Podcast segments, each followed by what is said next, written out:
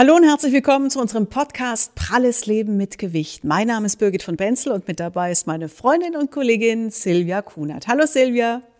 Grüß dich, Birgit. Hallo, ihr Lieben, die ihr uns zuhört oder zuguckt. Ja, ihr habt es bestimmt auch schon gesehen oder gelesen, diese Schlagzeilen, dass ein Patient im Notfall mit einem Kran aus seiner Wohnung quasi ins Krankenhaus gebracht werden musste. Das ist mit Sicherheit nicht der Alltag, dass jemand so schwer ist. Das ist sicherlich ein Extremfall denkt ihr vielleicht, aber es kommt öfters vor, als äh, man das glauben mag. Und mit welchen Problemen starkes Übergewicht gerade bei der medizinischen Versorgung verbunden ist, darüber sprechen wir heute, Birgit. Genau, Silvia. Ab einem bestimmten Körpergewicht können Behandlungen oder sogar auch OPs wirklich zu einem großen Problem werden. Das fängt schon an, dass Betten im Krankenhaus normal nur bis 120 Kilo zugelassen sind oder ausgelegt sind. Und also ich glaube, da muss sich in Zukunft was verändern. OP-Bestecke sind zum Beispiel zu kurz, die Behandlungstische nicht stabil genug und eine einfache Ultraschalluntersuchung, die, die liefert überhaupt kein scharfes Bild mehr. Also darüber wollen wir sprechen. Was kann man da tun? Hm, und auch natürlich, wie es bei Notarzteinsätzen ist oder eben ganz klassischen Vorsorgeuntersuchungen wie Ultraschall, Blutabnahme, Darmspiegelung. Das ist ja nun alles nichts Außergewöhnliches. Darüber sprechen wir heute mit einem Mann, der aus allererster Hand erzählen kann, denn er ist selbst als Notfallmediziner im Einsatz und hat in dieser Hinsicht schon einiges erlebt. Wir freuen uns, dass er heute wieder als Experte bei uns ist. Dr. Andreas Martin, Facharzt für Anästhesie, Notfallmediziner mit mehreren tausend Einsätzen Einsätzen in den letzten Jahren und auch tätig als sogenannter Set-Arzt. Also das sind die Ärzte, die bei Fernsehsendungen dafür sorgen, dass es allen Teilnehmern gut geht. Und unter anderem hat äh, der Andreas beispielsweise die Kollegen von Sat1 mit ihrer Reihe The Biggest Loser betreut. Das heißt, äh, du, Andreas, äh, kannst eigentlich alle Bereiche abdecken, die uns am Herzen liegen, das Übergewicht und eben auch die Notfallmedizin und die Medizin an sich. Schön, dass du heute bei uns bist. Hallo Birgit, hallo Silvia. Ja, ich glaube, da kann ich einiges aus der Praxis dazu beitragen. Sicher ein paar spannende und interessante Geschichten, die ich da in der gesamten Zeit erlebt habe. Das stimmt. Du bist als Notfallarzt unterwegs und bei deinen Einsätzen, wenn es da um adipöse Patienten geht, was sind da die größten Herausforderungen? Na, das fängt natürlich ähm, schon bei der körperlichen Untersuchung an. Das betrifft nicht nur mich als Notfallmediziner, sondern jeden Arzt in der Praxis, im Krankenhaus natürlich auch. Massiv adipöse Patienten sind körperlich einfach schwerer zu untersuchen äh, bei jedem Körperteil, ob es der Bauch ist, ob es das Abhören des Brustkorbes ist und so weiter. Das ist die erste Herausforderung. Dann die nächste Herausforderung, wenn man denn eine Idee hat, ähm, wo es hingehen soll, dann die Art, wie man den Patienten dorthin bekommt, also den Transport zu organisieren. Und das ist manchmal eine der größten Herausforderungen. Wenn jemand im vierten Stock ohne Fahrstuhl mit über 200 Kilo lebt, dann ähm, wird das eine logistische Herausforderung, zu der man manchmal nicht nur erheblich mehr Manpower braucht, sondern unter Umständen auch zusätzliches Gerät, manchmal die Feuerwehr dazu holen muss, die Leute nicht übers Treppenhaus transportieren kann, sondern aus dem Fenster über eine Drehleiter nennt sich das, über eine spezielle Feuerwehrtrage die dann durch das Fenster eingeschoben wird und so weiter. Also da gibt es viele Herausforderungen. Und du hast uns auch ein Foto mitgebracht von so einem speziellen Einsatz. Ja, den Patienten haben wir zum Glück, weil er ebenerdig lebte, den konnten wir zumindest so rausbekommen. Aber es war klar, dass wir den nicht mit unserem normalen Rettungswagen transportieren können, weil er einfach viel zu schwer war für das ganze Tragensystem. Und da haben wir, weil das in der Nähe von Hamburg war, einen Großraumrettungswagen ähm, von der Feuerwehr Hamburg organisiert. Das ist dann oftmals ein zeitliches Problem, weil davon, von diesen Fahrzeugen gibt es nur wenige. Es gibt in Hamburg einen, es gibt in Rendsburg einen, von diesen Schwerlastrettungswagen und dann gibt es noch einen in Lübeck. Das sind die drei, die den Norden abdecken müssen. Und wenn davon einer unterwegs ist und man muss auf den nächsten warten, kann das unter Umständen auch eine erhebliche medizinische Verzögerung bedeuten. Und da muss man abwägen, ähm, kann man das riskieren, diese medizinische Verzögerung, oder muss man einen anderen Weg finden, den irgendwie ins Krankenhaus zu bringen? Mhm. Und damit ist es ja noch nicht getan, denn äh, man kann den Patienten dann auch nicht in jedes Krankenhaus bringen. Birgit hat es eingangs schon erwähnt. Manche Kliniken sind einfach gar nicht dafür ausgelegt. Wie hast du das in deiner Praxis erlebt? Ja, also die Veränderungen gibt es ja schon seit längerer Zeit, dass die Bevölkerung zunehmend ähm, an Adipositas ähm, oder mit Adipositas-Problemen beschäftigt ist und deswegen haben die Krankenhäuser auch schon darauf reagiert. Aber in unterschiedlicher Geschwindigkeit und in unterschiedlichem Ausmaß, muss man ganz klar sagen. Das ist natürlich auch eine Kostenfrage. Also adipöse, also schwer, wir reden jetzt von schwer adipösen, sagen wir mal, ein Patient mit 110, 120 Kilo ist jetzt keine Herausforderung. Aber wenn wir Richtung 180, 200 Kilo kommen, ist das schon eine andere Hausnummer weil insbesondere die meisten Tragensysteme, die meisten Stuhlsysteme, auch beim Gynäkologen, beim Niedergelassenen oder die Zahnarztstühle, die sind meistens nur bis 150 Kilo ausgelegt. Also auch da hat man schon die Probleme und im Krankenhaus setzt sich das fort. Die Krankenhäuser sind in der Regel mit äh, stabilerem Material ausgestattet, auch stabileren Betten, größeren Betten. Das ist ja nicht nur nicht nur ein Gewichtsproblem, das ist ja auch ein, ein Größenproblem. Also die Patienten, selbst wenn die Trage das Gewicht halten würde, ähm, sind die einfach zu breit für die Tragen und dann könnte es theoretisch auch passieren, weil der Schwerpunkt sehr hoch ist, dass die Leute dann die ganze Trage ins Wanken bringen. Das, das habe ich eben schon erlebt, sodass die eben auch mit viel Manpower gesichert werden muss. Denn wenn so eine Trage ins Wanken kommt mit 200 Kilo obendrauf in 1,20 Meter Höhe, die fängt keiner mehr auf. Die ganzen Probleme denkt man gar nicht und zum Beispiel Ultraschalluntersuchung. Ab äh, wann gibt es denn kein klares Bild mehr?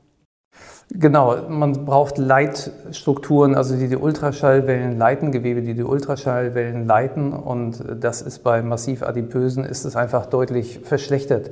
Es gibt keine klare Gewichtsangabe, ähm, da kommen noch andere Faktoren dazu, wie zum Beispiel Luft im Darm macht zum Beispiel auch die Beurteilung deutlich schwerer. Und wenn sich das dann noch kombiniert, Luft, viel Luft im Darm plus eine erhebliche Fettschicht, dann werden die Bilder immer schlechter. Das heißt, die Diagnosestellung ist immer schwieriger, immer größere Herausforderung. Die Hersteller haben auch da längst reagiert und die Sonographiegeräte von heute sind um Welten besser als die vor 10 oder 20 Jahren. Aber trotzdem bleibt es eine Herausforderung. Andreas, gibt es denn da Alternativen? Ich denke jetzt gerade an adipöse Schwangere. Ähm, was macht man denn da, wenn das mit dem Ultraschallbild nicht klappt? Ja, bei Schwangeren ist ein doppeltes Problem. Ansonsten gibt es ja immer noch die Alternativen, ein CT zu machen oder ein Kernspintomogramm. Wobei ja, man auch Baby, da, ne? ja, mit einem Baby ist äh, Kernspinnen möglich, weil es ja keine Röntgenstrahlen sind, CT eben nicht. Ähm, aber auch da kommt man an die Grenze, weil auch die Kernspinnen und die CT-Röhren und Tische natürlich ähm, Limitierungen haben und die liegen zum Teil auch bei 150, zum Teil tatsächlich aber auch erst bei 180 Kilo. Aber es ist dann auch nicht nur ein Gewichtsproblem, sondern auch wieder ein Volumenproblem, gerade CT, also Computertomographie, das sind ja oft Röhren. Und da muss man ja auch irgendwie reinpassen, ohne massive Platzangst zu kriegen. Und da geht das nächste Problem los, was das Volumen betrifft. Das betrifft übrigens auch Hubschraubertransporte. Also manche Patienten müssen ja schnell transportiert werden über größere Strecken. Dann fordere ich manchmal einen Hubschrauber an, wenn ich das für erforderlich halte. Und auch dann muss man vorher abklären, kann der Hubschrauber überhaupt dieses Gewicht und dieses Volumen transportieren? Passt das überhaupt? Auch das muss man vorher mit der Leitstelle abklären, weil die Hubschrauber da auch unterschiedliche Limitierungen haben. Mhm. Jetzt haben wir natürlich hier über vermeintliche Extremfälle gesprochen. Wir schauen uns dann auch gleich mal noch ein Beispiel, die wirklich aus der Praxis an. Aber ich würde auch gerne noch mal zu diesen normalen Standarduntersuchungen, ähm, über die, auf die noch mal zu sprechen kommen, wie zum Beispiel eine Blutabnahme. Ähm, wie ist das? Kann ich, äh, habe ich da als normaler Hausarzt dann mit meinem normalen Standardequipment ein Problem, wenn eben jemand kommt, der so stark adipös ist? Also auch die Hausärzte haben sich ja inzwischen darauf eingestellt, weil sie es ja auch tagtäglich, die kriegen das Problem ja tagtäglich ähm, in der Praxis zu sehen und die allmähliche Entwicklung in der Gesellschaft haben die auch schon längst mitgekriegt, sodass die sich natürlich schon in gewisser Weise darauf eingestellt haben und wie du ganz richtig sagtest, also wenn die Tragen bis 150 Kilo halten, dann sind die Standardpatienten eben durchaus dafür noch untersuchbar und auch therapierbar. Äh, für Blutabnahmen ist es in der Regel eher das Problem, passende, ein passendes Gefäß zu finden, äh, um das Blut abzunehmen. Da ist in der Regel nicht die Nadellänge entscheidend. Das habe ich zumindest noch nicht erlebt. Also das kriegt man in der Regel noch hin, dass irgendeine Vene irgendwo so oberflächlich zu finden ist. Aber sie zu finden, das ist eher das Kunststück und sie dann auch noch punktieren zu können. Das ist bei Schweradipösen auf jeden Fall eine deutlich äh, schwere Angelegenheit als bei einem jungen, schlanken Patienten. Ein Fall aus Augsburg. Der Patient war zu schwer für das Computertomographiegerät. Du hast es vorhin angesprochen, sowas gibt. Und der Arzt hat dann einfach die Behandlung verweigert. Denn das Gerät war nur für höchstens 130 Kilo zugelassen. Der Patient wog 150 Kilo. Ist auch hart für den Patienten. Oder was heißt auch, es ist hart für den Patienten. Was soll der denn da machen? Ja, was soll der Arzt machen? Sie gegenfragen. Ja. Aber muss also, der Patient in ein anderes Krankenhaus? Muss der die Krankenhäuser abklappern? Oder das ist genau die Option, die er noch hat. Also dem Arzt sind ja auch die Hände gebunden. Und ich habe da in Foren ähm, schon viel böse Worte auch von betroffenen Schweradipösen gelesen gegenüber den Ärzten. Und da muss ich die Ärzte mal in Schutz nehmen. Das hat nichts mit, mit Bodyshaming oder mit Anstellerei oder mit Diskriminierung und so weiter zu tun, sondern das geht einfach erstens mal um die Sicherheit des Patienten. Also wenn der Patient mit dem Tisch zusammenbricht, im OP natürlich noch dramatischer als ähm, beim CT jetzt zum Beispiel. Aber in jedem Fall ist es ein Risiko für den Patienten. So, das versucht der Arzt zu vermeiden. Und dann hat der Arzt natürlich auch ein Risiko, weil wenn dann dem Patienten was passiert, dann wird die Haftpflichtversicherung sagen, gut, das ist dein Problem, das Gerät war bis 130 Kilo ausgelegt, du hast einen 180 Kilo Patienten draufgelegt, jetzt ist er zusammengebrochen. Das heißt, das ist für den Arzt ein juristisches Problem auch. Das kommt da ja auch noch dazu. Und deswegen hat das eben nichts mit äh, Diskriminierung und so weiter zu tun oder Frechheit und was da so für Kommentare kommen, sondern Aber dann muss man ausweichen. Und die Krankenhäuser haben oftmals, äh, sagen wir mal, stabilere Geräte, die das dann noch zulassen. Da muss man vorher fragen. Jetzt ist es aber ja auch ein, ein Sicherheitsproblem, weil du gerade auch äh, den Arzt und seine Problematik geschildert hast, aber auch für den Patienten. Ich könnte mir vorstellen, wenn jemand so stark übergewichtig ist, würde ich mir als Laie jetzt vorstellen, dann brauche ich wahrscheinlich auch eine höhere Dosis bei der Narkose, oder? Ja, Narkose ist, ist, auch tricky. Also ich bin ja nur auch Anästhesist und äh, das ist in der Tat etwas schwierig, weil bei einigen Medikamenten dosiert man nach Kilogramm, nach aktuellen Kilogramm Körpergewicht ähm, das Narkosemedikament und bei anderen, also es ist ja nicht ein Narkosemedikament, sondern es ist ja so ein, so ein kleiner Mix aus äh, verschiedenen Medikamenten, die wir da zur Verfügung haben und die wir auch gemeinsam einsetzen müssen. Und bei anderen richtet es sich eben nach dem eigentlichen Normal- oder Idealgewicht.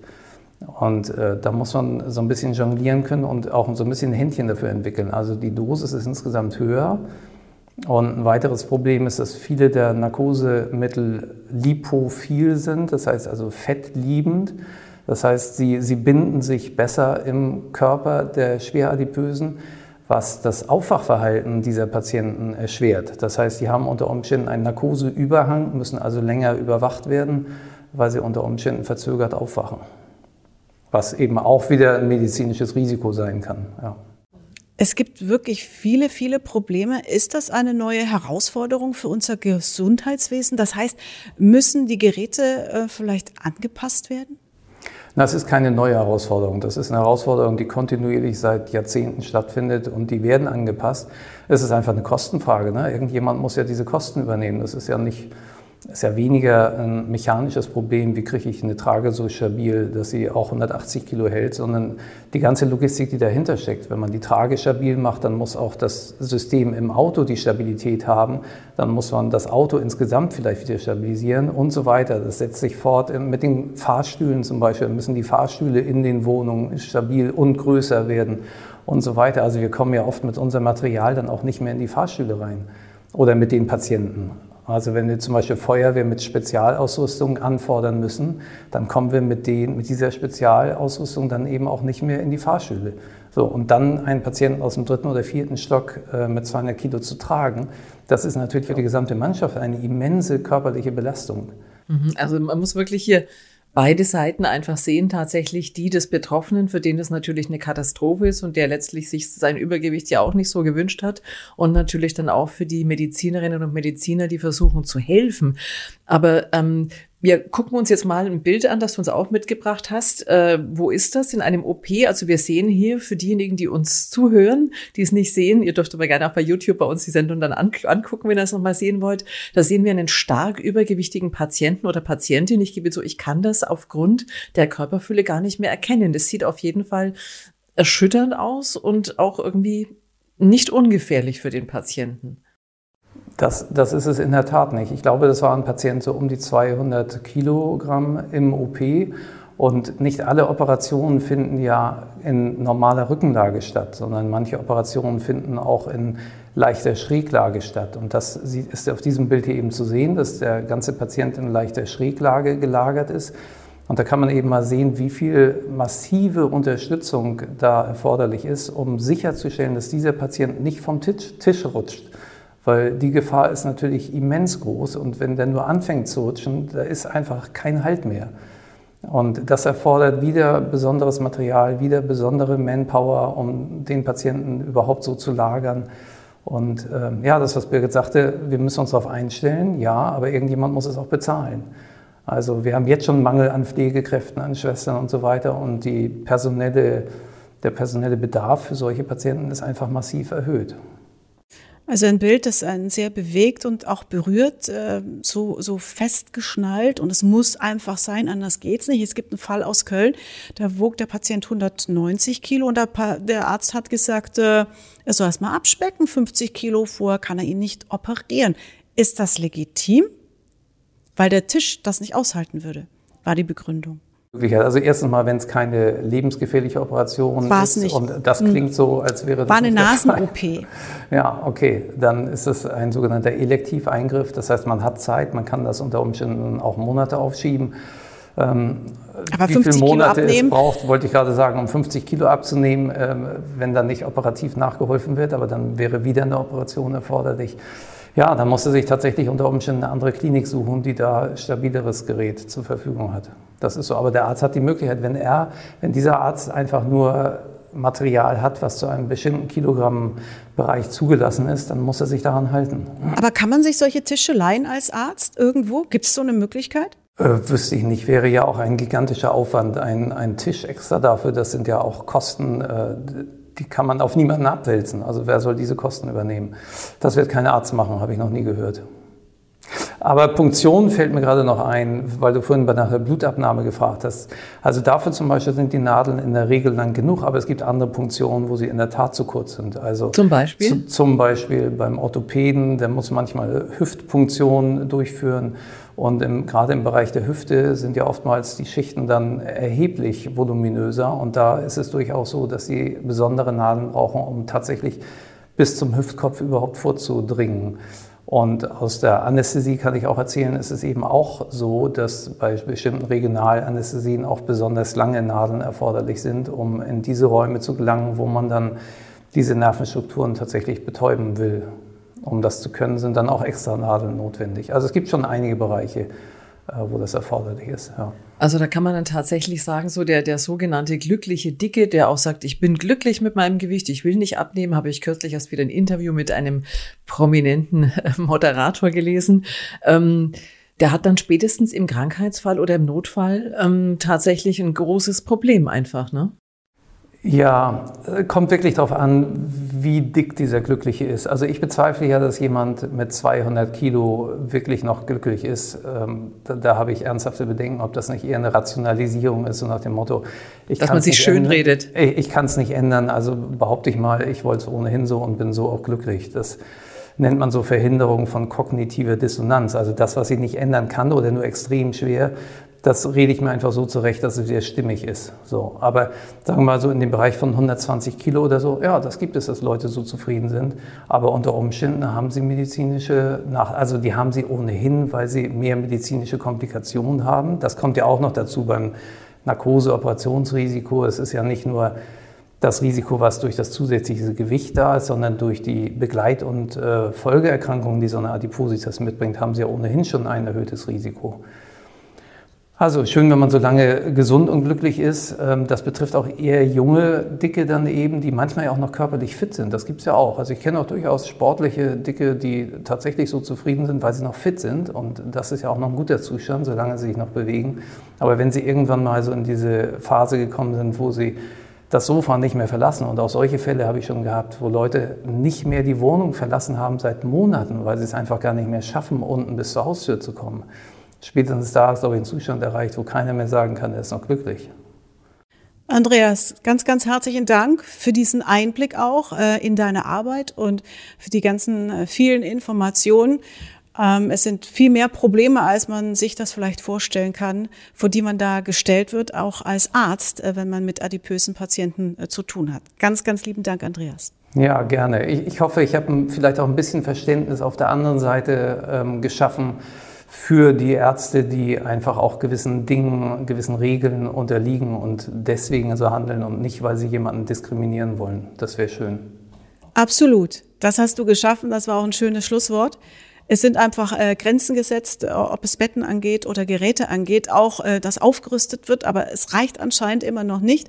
Und äh, so ganz werden wir das Problem heute nicht lösen, aber dass sich vielleicht beide Seiten einfach ein bisschen annähern. Birgit, da kann ich dir eigentlich letztlich nur beipflichten und auch nochmal sagen, ein, ein schönes Schlusswort. Und letztlich vielleicht ist jedes Gramm, das jemand abnimmt, auch wenn es immer wieder darauf hinausläuft, ganz, ganz wichtig. Denn letztlich, wir haben es gerade gehört, kann eben gerade, wenn man stark adipös ist, ähm, tja, es vielleicht mehr Zeit kosten, Zeit, die unter Umständen lebensrettend sein könnte. Und in die Situation, über die wir heute gesprochen haben, will man eigentlich gar nicht kommen. In diesem Sinne, bleibt gesund, alles Liebe. Danke fürs Zuschauen. Tschüss.